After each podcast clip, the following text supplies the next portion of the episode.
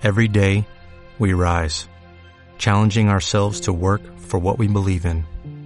At U.S. Border Patrol, protecting our borders is more than a job, it's a calling. Agents answer the call, working together to keep our country and communities safe. If you're ready for a new mission, join U.S. Border Patrol and go beyond. Learn more at cbp.gov/careers. Muy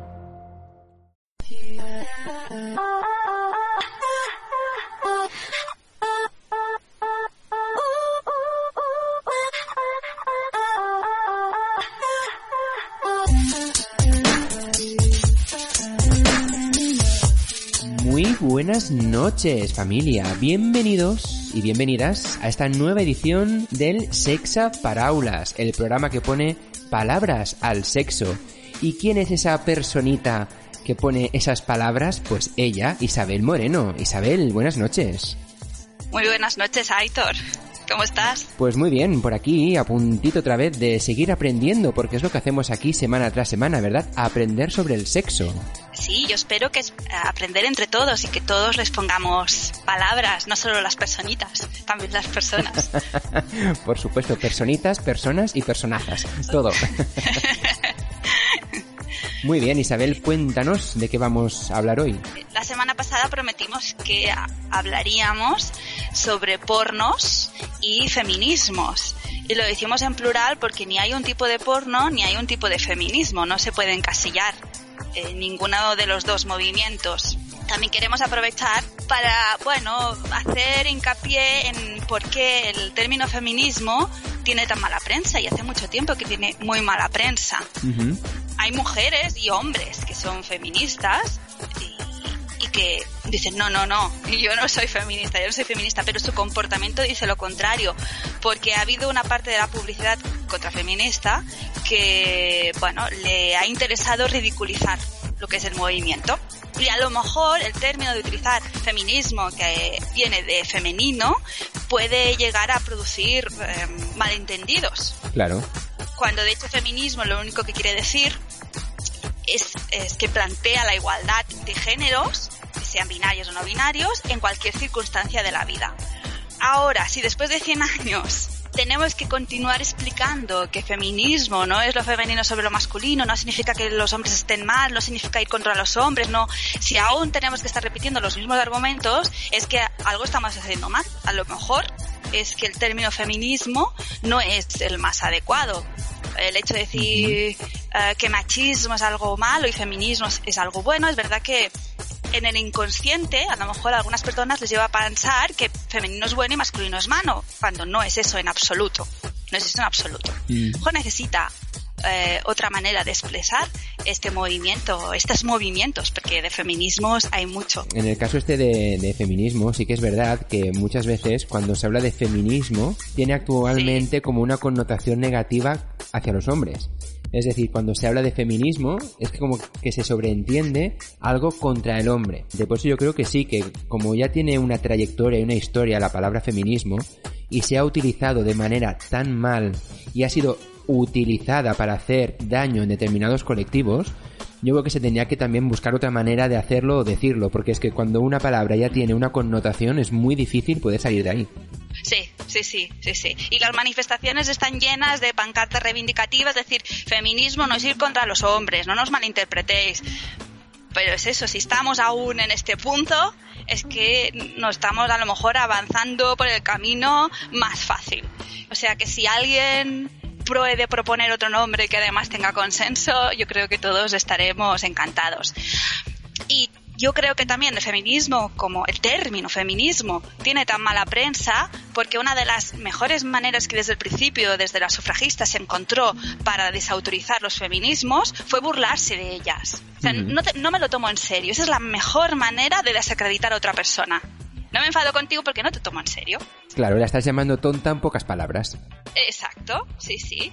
Y ha funcionado muy bien burlarse del feminismo, darle mala prensa desde este punto de vista. Es cierto, es una de las mejores estrategias, ¿ves? Claro, pues ya, por ejemplo, hablamos de machismo, Sí. ya tiene connotación negativa también, ¿no? Porque es algo de El machismo... machismo tiene, tiene connotación negativa, porque se considera macho es diferente de masculino. Pero es- se parecen tanto los términos que Ahí es está. normal que a nivel popular se acaben identificando. Pues yo creo que ha hecho esa traslación, ¿no? Desde machismo a feminismo y se ha mezclado todo y si una cosa es contra las mujeres, por decirlo de una manera, pues lo otro ha quedado como contra Sí. los hombres. Sí. Aunque yo creo que el machismo no va contra las mujeres. Eh, muchos movimientos feministas lo reivindican, va contra las mujeres.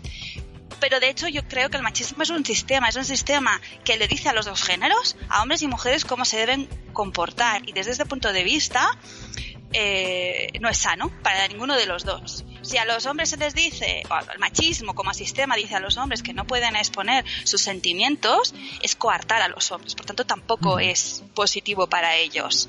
Otra cosa es que desde otro punto de vista hayan tenido más acceso al poder gracias al machismo, a, a un precio muy alto también. Ya que para mí machismo es un sistema que es negativo para todo el mundo, hombres y mujeres, de diferente manera, pero negativo.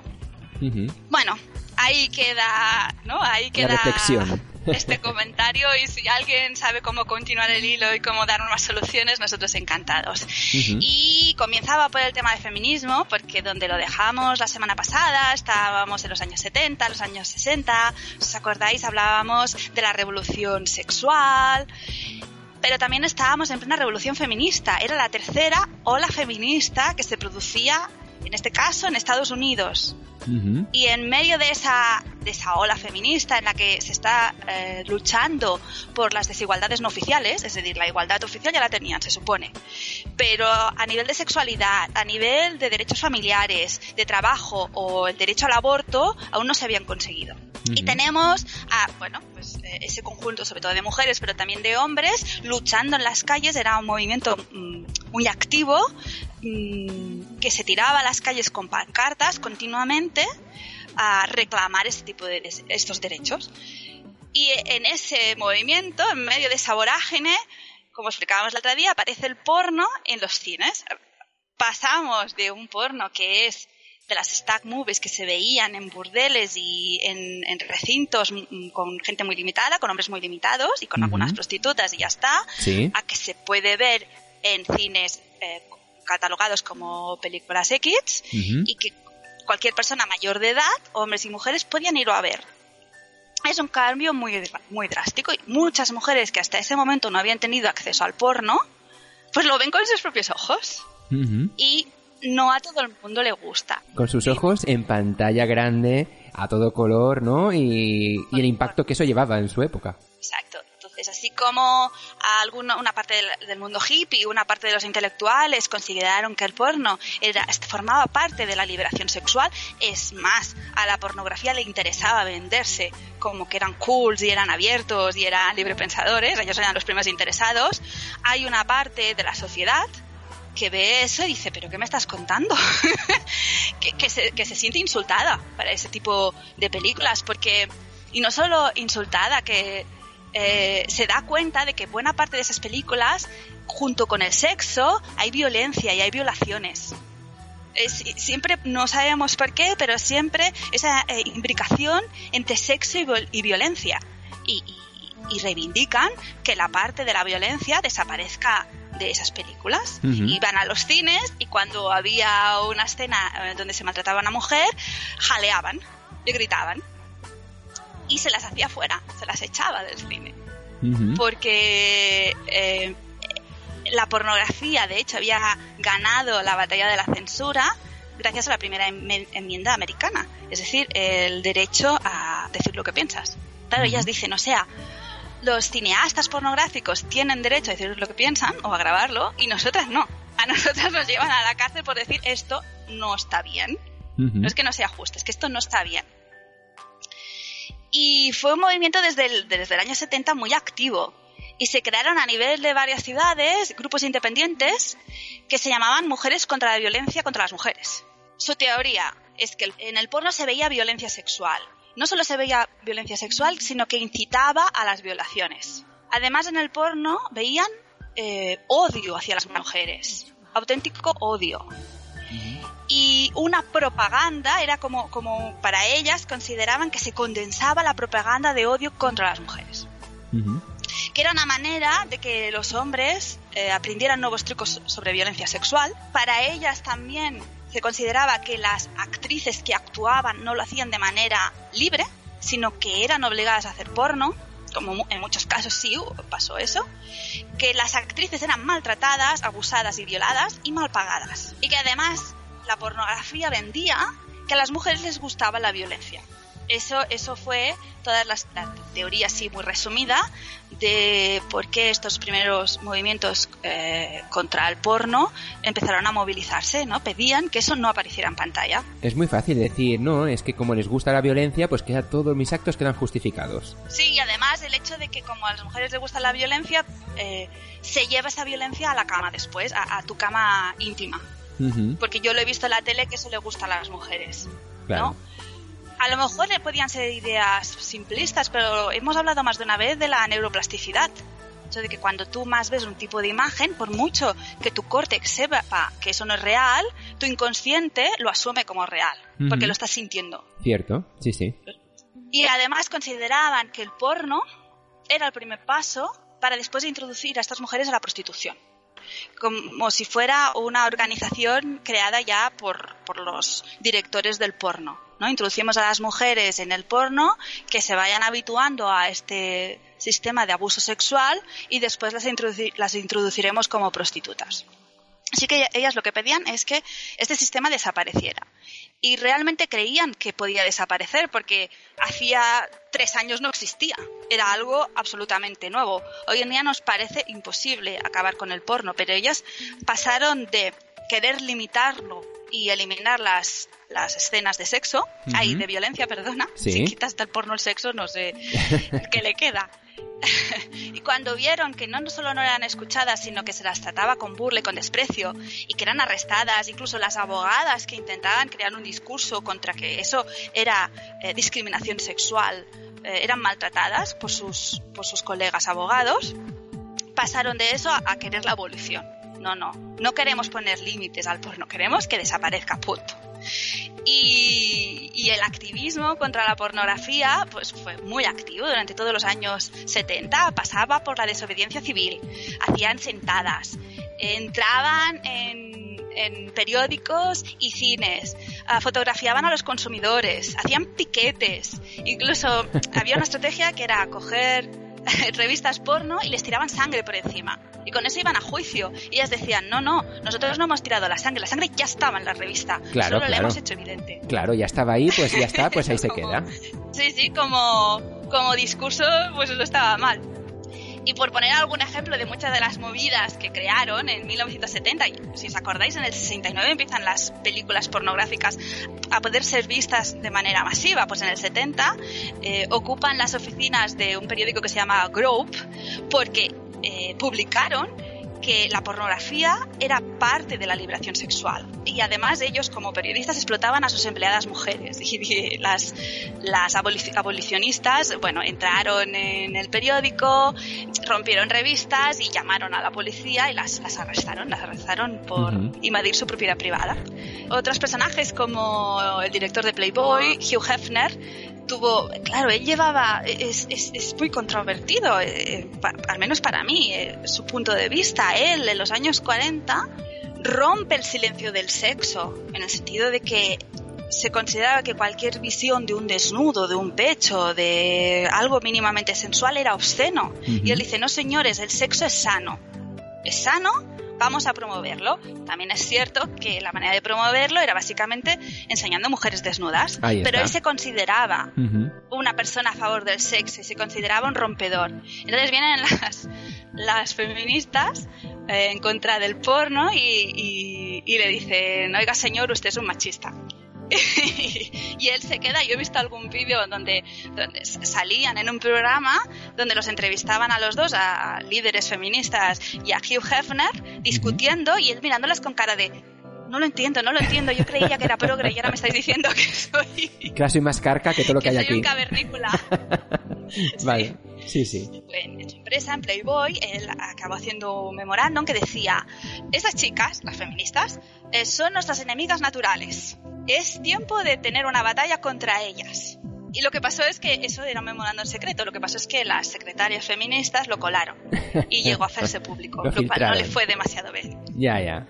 Y llegaron, a, finales de los años 70, llegaron a conseguir que Playboy y otro tipo de revistas de, que enseñaban mujeres desnudas bajaran al 50% sus ventas. O sea, acabó haciendo mucho daño a Playboy y otras revistas. Lo que pasa es que, bueno, después con el tiempo Playboy, a fin, en el siglo XXI ha vuelto a, a renacer, tiene, bueno, ha vuelto a ganar millones y he visto en algún documental a Hugh Hefner diciendo, le hemos ganado a las feministas. Yo tenía razón, que vale, pasé un bajón, pero después la gente continúa demandando, por tanto, esto es sano. Y en este ambiente movido, no se les ocurre otra cosa que en 1976 sacaron una película que se llamaba Snuff. Sí. No sé si os podéis imaginar de qué iba. Dicen, dicen que justo la publicaron en 1976, aprovechando que hacía poco se habían realizado los asesinatos de la familia Manson. No sé si os acordáis. Sí. Pues si no, lo buscáis. Pues aprovechando que había, bueno, ese cierto culto a la violencia, pues sacan una película que se llama Snuff, que se rodó en Argentina en la que aparece una mujer que es violada por un grupo de hombres, es violada, torturada, la acaban matando y desmembrando. Y al principio como un caso real. Bueno, y pues claro, muchas mujeres, supongo que también muchos hombres, se sintieron bueno, muy violentados, ¿no? Se sintieron muy heridos. Y el productor, que tenía ganas de generar más, más jarana, llegó a escribir cartas al New York Times quejándose como si fuera un ciudadano preocupado cuando era él. Pero bueno, era para crear más repercusión. Claro, para crear el, bulo, el bombo. Sí, pues el, el, grupo de feministas eh, contra el porno en el cine donde empezó a publicarse esta película, pues hacían piquetes cada noche. Lluviera o no lloviera, allí estaban en la puerta cada noche. Dicen que durante la época que se exhibía Snuff en Nueva York, se encontraron varias mujeres despedazadas y que varias prostitutas fueron decapitadas. Que la idea de que el porno violento genera violencia en la sociedad parecía que se reafirmaba. Bueno, pero no solamente es el porno violento lo que genera violencia. Cualquier película que normalice esa violencia como normal, luego causa lo que causa. Hay gente que está más para allá que para acá. Em, sí, exacta. Ya le acaba de dar a yo el último empujoncito. No, normalizas, normalizas que te acostumbres a, a la violencia, eso es cierto y el movimiento feminista contra, contra el porno se volvió más, más, más frontal, más eran militantes, agresivas, desafiantes, hicieron miles de manifestaciones, consiguió aunar todo este movimiento en contra del porno, ya es lo último que le faltaba que, que pusieran por el cine un tipo de película como esta. Intentaron llevarla a juicio, les dijeron que no, que era libre expresión, llegaron a encontrar la actriz que, que habían matado en la película para demostrar que estaba viva, porque por Snap se entiende que realmente la violencia que se ha sucedido es real. sí. Y según el alcalde de Nueva York, lo único ilegal que había hecho la película era decir que realmente se había matado a la mujer era la única legalidad. O sea, si la hubiesen matado en Argentina, pues a Estados Unidos le da igual porque no la han matado en Estados Unidos. Claro, como no la ha matado, pues es lo único que ha mentido la película. Lo demás está bien hecho, claro. Eh, sí, es, su derecho a decir lo que ellos piensan. Nada, no, las feministas en contra de la pornografía no tenían derecho a quejarse, eso no, eso no era derecho de expresión.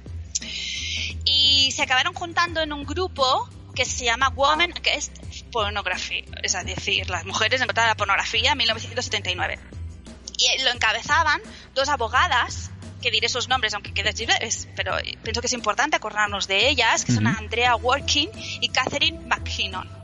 Y ellas crearon las, las teorías, yo que explicábamos antes, pues ellas crearon la teoría bien estipulada eh, en la que introdujeron las palabras como explotación, misoginia, cosificación, términos que hoy en día estamos acostumbrados a escuchar, pues ellas son las que lo introducieron en la sociedad. Y analizaron la política de la estimulación sexual que aparecían en, en estas películas y que creían que era un acto de discriminación. Según la teoría, eh, voy a leer lo que ellas escribieron. Vale. La pornografía es la teoría, la violación es la práctica bueno, lo que decíamos antes, ¿no? Sí, Tú das la idea y los otros lo materializan. Ahí está. Y según su punto de vista, el erotismo era cosa de mujeres y en cambio la pornografía cosas de hombres. Desde este punto de vista estamos polarizando la sociedad, ¿no? Los hombres malos, las mujeres buenas. Y tampoco es eso. Pero bueno, eh, estábamos en unos momentos que a lo mejor eran muy duros también. No es que hayan ido mejor en el porno, pero eran los principios. Sí, la ideología de la época. Y consideraban eso que el erotismo eh, significaba amor, pasión, libre deseo, y la pornografía es eh, cosificar y violencia hacia las mujeres. Para ellas, las, las actrices eran víctimas de la industria, de los hombres, que eran mujeres que tenían problemas económicos y que por tanto no tenían más remedio que ser explotadas y que su cuerpo se convirtiera en el sistema de mercado. Y consideraban que ninguna mujer voluntariamente optaría por vender su cuerpo había mujeres y hay mujeres hoy en día que aún entran en la pornografía por esos motivos. Esto ya lo estoy diciendo yo. Pero no son todas. Pero, existe, esta realidad existe, es así. Y justo en ese momento, cuando se están creando estas teorías, estamos hablando del 79 es cuando se forma el grupo, en el 80, ¿os acordáis de Linda Lovely? Eh, Garganta Profunda. Sí, sí, sí. Garganta Profunda. Ella, explicamos hace unos cuantos capítulos eh, toda la vida de Garganta Profunda y la, eh, la vida de Linda Lovelace. En estos momentos ella se llama Linda Marciano, bueno, es que es su nombre, no era Linda Lovelace. Publicó un libro que se llamaba Calvario en el que explicaba que ella había sido obligada a hacer eh, Garganta Profunda que la habían que la habían obligado a prostituirse y a hacer porno. Claro, solo necesitaban eso, que la que el, icono de la pornografía de los años 70, que había sido entrevistada en todos los medios de televisión, revelara, ocho años después, que había sido obligada por su marido. Pues claro, al, grupo de feministas antiporno les estaba dando toda la razón e intentaron llevarlo a los tribunales, pero los tribunales le dijeron que, ya habían prescrito los crímenes, que no se podía hacer nada. Había pasado hace mucho tiempo y que ya a otra cosa, mariposa. Sí, sí. A su favor se puede decir, como decíamos antes, que consiguieron que Playboy y Penthouse tuvieran graves problemas económicos. Después de Utah, por ejemplo, hoy en día la pornografía está prohibida.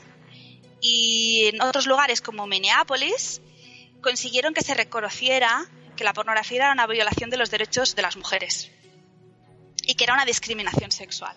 Bueno, tuvieron también sus éxitos, aunque hay que decir que a nivel general evidentemente fracasaron, porque como decíamos en cada uno de los capítulos que hemos hecho, el, hay más porno que nunca y se ve más porno que nunca. Sí, cierto.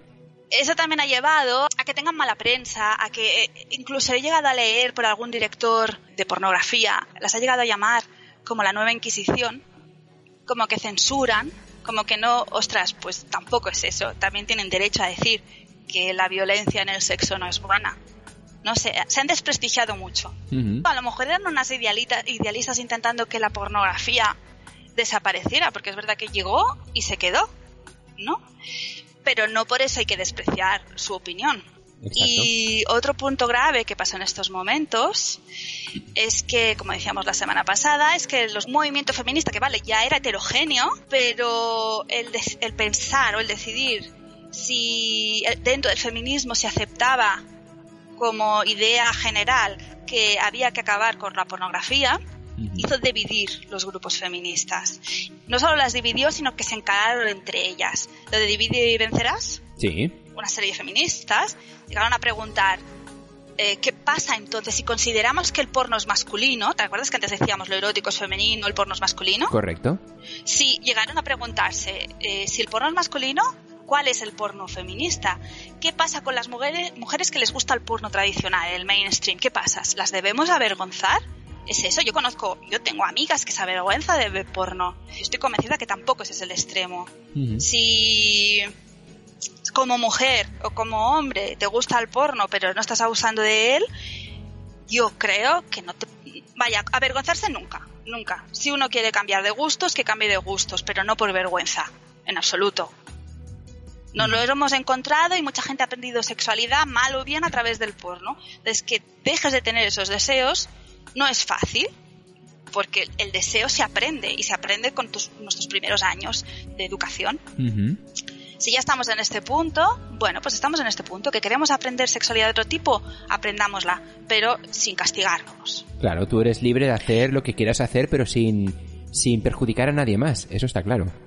Sí, y sin perjudicarte a ti mismo. Que si quieres cambiar, mm, mm, te lo tomes como eso, como un cambio libre. Claro. Pero no porque me me culpa, porque soy mala, porque veo porno, no. No, no se trata así.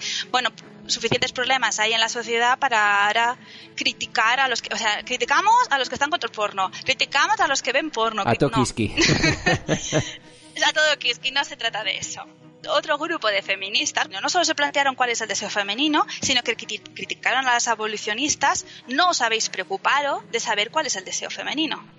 Esta confrontación se, llama Feminist War, la guerra feminista, y provocó eh, que acabara la segunda ola del feminismo. Imagínate si fue fuerte la controversia entre, entre los grupos. Una de, de, las pensadoras dentro de, se le llama feminismo pro sexo o sex positive, ¿no? Consideran, vamos a hacer una pornografía diferente. Vamos a, estudiar qué otro tipo de pornografía se puede hacer. No vamos a ir contra ella. No vale la pena ir contra ella. Vamos a, vamos a crear otra. Exacto, a reformularla. Vamos a reformularla. Un poco es la idea de eh, si no puedo ganarlo, pues me sumo. Y algunas de las pensadoras como Elise Weiss eh, ha llegado a decir, y es uno de los puntos que hoy en día aún se respalda, es que si una mujer decide o no decide hacer porno o prostitución, es un asunto de libertad de elección. Claro, ah, con el asunto de la libertad de elección hay mucha trampa. Y hoy en día hay muchos grupos feministas que venden que la prostitución como que las prostitutas están encantadas de hacer lo que hacen. Pues a lo mejor algunas prostitutas sí, pero no seamos tontos ni idealistas. Muchas prostitutas lo hacen por necesidad, no porque les guste son cosas diferentes, ya que el asunto de libertad de elección, cuando no te dan muchas, muchas elecciones, solo te queda una, pues... Sí, si no tienes libertad de, para elegir, coger la opción que te queda no es libertad de elección, ¿eh? No, no. Exacto. Y ellas defendieron, mm, otros personajes como Laura Milano, pues investigar nuevas formas de representación de los deseos y placeres de las mujeres. Las abolicionistas, como la, abogada que nombrábamos antes, Andrea Working, las acusó de no ser feministas. Lo que decía antes, creer que la prostitución es romántica, ¿no? Que, que las prostitutas eh, no están reprimidas. Mm, os, estáis, eh, os estáis olvidando de las mujeres reprimidas dentro de la prostitución y de la pornografía. Vosotros decís que no están reprimidas, estupendo, pero las que sí están, no las estáis ayudando. Claro, ha sido una guerra que dura hasta hoy en día. Y les llegó a decir, las que están indefensas, las que están sufriendo, estas luchan contra los pornógrafos. Y vosotras que sois unas privilegiadas porque sois académicas, porque sois gente con formación, preferís no tomar partido. Pues eso es muy fácil, porque vosotras no, no os veis explotadas hasta el punto de lo que se ve una actriz pornográfica o una, una prostituta que, está ejerciendo un trabajo que no le gusta. Y aún estamos en eso, ¿eh? Hoy en día, como se te ocurra decir que estás en contra del porno, te miran como eres el diablo. A ver, por favor yo creo que en cualquier grupo, y en este caso en el grupo feminista, tiene que haber una parte de libre pensamiento, por favor, y, y, no, y no demonizar, antes demonizas a la que piensa así que en el machista, por decirlo, la machista, por decirlo así, ¿vale? Bueno, pues no opino como tú, no lo acabo de ver como tú, pero no voy a guerrear contra ti. Te respeto, y ya está. Tenemos más cosas Sí, exacto. Tenemos más cosas en común que en desacuerdo. Pues hoy en día hay, no diré insultos, pero sí se mira a las abolicionistas con ojos de ay, piltrafilla. y no solo hay piltrafilla, sino nos estás haciendo daño. A las feministas nos estás haciendo daño por decir que el porno es malo. Y, y casi está mal decir que el porno es malo, ¿no? Si preguntas en los grupos, en blogs, en Facebook, qué opina la gente sobre el porno, lo más habitual es que te digan, bueno, que cada uno haga lo que quiera, ¿no? Otra, porque está muy imbuido en nuestra sociedad lo de la libertad de posibilidades, cuando, insistimos, no todo el mundo tiene esa posibilidad de bueno, elección. Pero, a ver, pero es que el porno bien hecho y con educación y respeto no es malo. Claro, yo ahora estoy hablando del mainstream, el, el mayoritario y el que es violento, porque ellas consideran, las abolicionistas consideraban que no había alternativa, que hacer porno bueno era imposible. Y cuando digo que el porno, que cada uno haga lo que quiera, se responde demasiado rápido. No se está evaluando realmente qué está pasando a nivel social, ¿no? o pues chicos jóvenes que creen que el sexo es como igual que el porno. No, hay más repercusiones que decir que cada uno haga lo que quiera, hay muchas más repercusiones. Igual no crea violadores, nadie dice eso. Es, eh, hoy en día aún se investiga si crea o no crea violadores y, personas violentas. Eso no se ha demostrado. Pero que nos desensibiliza y que hace que nos enseña un tipo de porno muy restrictivo, eso sí es cierto, que, que acaba a lo mejor con nuestra libertad de imaginarnos sexualidades diferentes porque nos pensamos que solo hay esa, pues es, eso es cierto. Eso es muy rápido responder que cada uno haga lo que quiera. Sí, es, lo fácil. Porque es lo fácil, hay un compromiso social, ¿no? Es lo que le pedía, no sé si lo leísteis, pero el Salón Erótico de Barcelona este año le pedía a las a las eh, empresas pornográficas responsabilidad civil, social, responsabilidad social. Tenéis una responsabilidad porque de manera indirecta estáis educando. Sí. Bueno, eh, pues todos esos temas están ahí. Aquella idea también que existe hoy en día y que ya existía en 70 que, que eh, las prosex dicen no, no, si desnudarse o prostituirse o hacer pornografía es empoderarse, ¿no? Porque yo hago con mi cuerpo lo que quiero. Claro, como antes la mujer no podía enseñar el cuerpo y se lo enseñaba era señalada como una mujer fácil o con muchos, muchos adjetivos, ahora poderlo enseñar es me estoy empoderando. Pero es una forma muy limitada de poder. No, se parece demasiado al, ¿no? al antiguo machismo de no, no, ahora hago lo que quiero seguro o te sientes obligada a hacerlo. Es lo que es como autoengañarse. sí, sí, exacto. Y en contra de las abolicionistas, podemos decir que es verdad que polarizaban la sociedad entre hombres y mujeres, hombres malos, mujeres buenas, eso es verdad. yo creo que las dos partes, las prosex y las abolicionistas, tienen una parte de verdad. A lo mejor cada una ha simplificado ciertos términos, pero tienen una parte de verdad. Lo, lo suyo sería fusionarlo, pero bueno, ahí lo dejo. las primeras en reaccionar fueron los grupos eh, lésbicos feministas y reaccionaron haciendo porno, haciendo porno para ellas. Y su idea era eh, que estaban creando una contracultura. Así encontramos sobre lo que ellas decían, de que todas las las actrices porno eh, estaban explotadas o habían venido de la explotación anterior, o sea, que eran mujeres maltratadas, sin recursos económicos. Es verdad, hubo mujeres que llegaron al porno porque no tenían más remedio, como hablábamos antes de Linda Lovely. Pero tenemos otras que llegaron por accidente, hostia, me lo he encontrado y tampoco me importa. Y otras se dedicaron a la pornografía como movimiento contracultural. Y así tenemos en los 70 actrices, voy a decir sus nombres porque creo que es interesante no olvidarlas, como Anna Sprinkle, Candida Roya, Seca o Jennifer Wells o Nina Harley Faith, que hoy en día es una gran teórica del sexo y del porno, en que estuvieron haciendo porno durante, bueno, cada una en los 70 y los 80, tienen muchas películas, 100, 400, y dieron el paso a, de ser pornostars en su momento a ser directoras de porno. Se reinventaron y reinventaron la pornografía. Reinventaron una pornografía que realmente les gustaba. Porque está claro que lo que hicieron no les gustaba, porque cuando fueron directoras lo cambiaron. Y acabaron forjando su propia leyenda y, y la idea de que la pornografía puede ser empoderadora. Pues en su caso lo fue, porque se acabaron convirtiendo en mujeres con voz, pero no todas llegaron a este, a este nivel.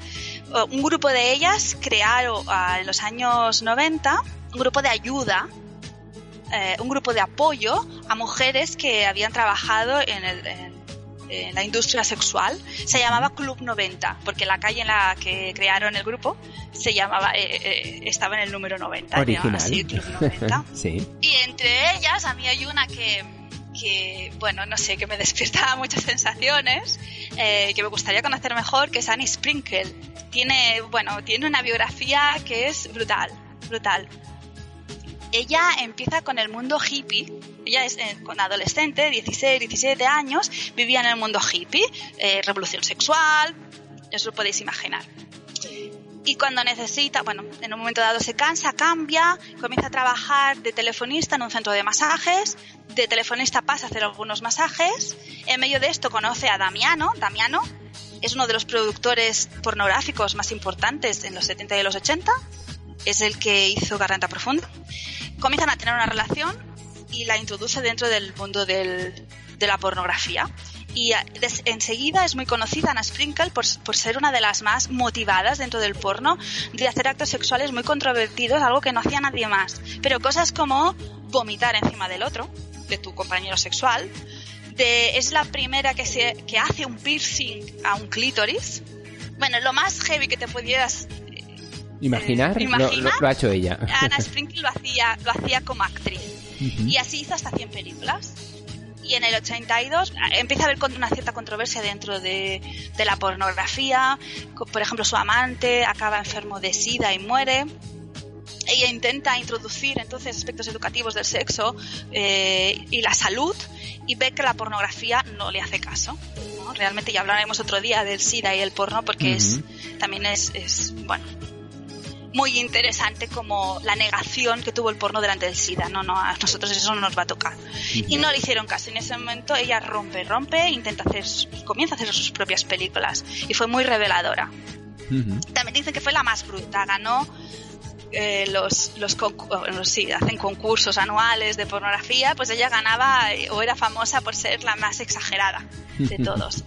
Pero fue evolucionando fue evolucionando, llevando, pues eso, se convirtió en performance. Eh, del porno pasó a hacer lo que ella le llamaba docuporno. Y hacía cosas como, como si fuera una performance en un grupo de teatro, invitaba a la gente con un espejo delante de todo el mundo, con un espejo, a ver su cervix público, público, perdón, pero de manera pública. Y fue derivando a lo que se llama ecosexual, es decir, es decir, que a ella lo que le ponía es la naturaleza, fue la naturaleza con un componente también sadomasoquista y grababa películas, todo esto lo grababa como directora. Grababa películas en que la gente corría desnuda por un campo de espinos. Bien. A ella se le ocurrieron cosas que no se le ocurrían a nadie más. Exploró, exploró la sexualidad como, como nadie lo había hecho y con una visión que, que otras personas no experimentaron hasta décadas después.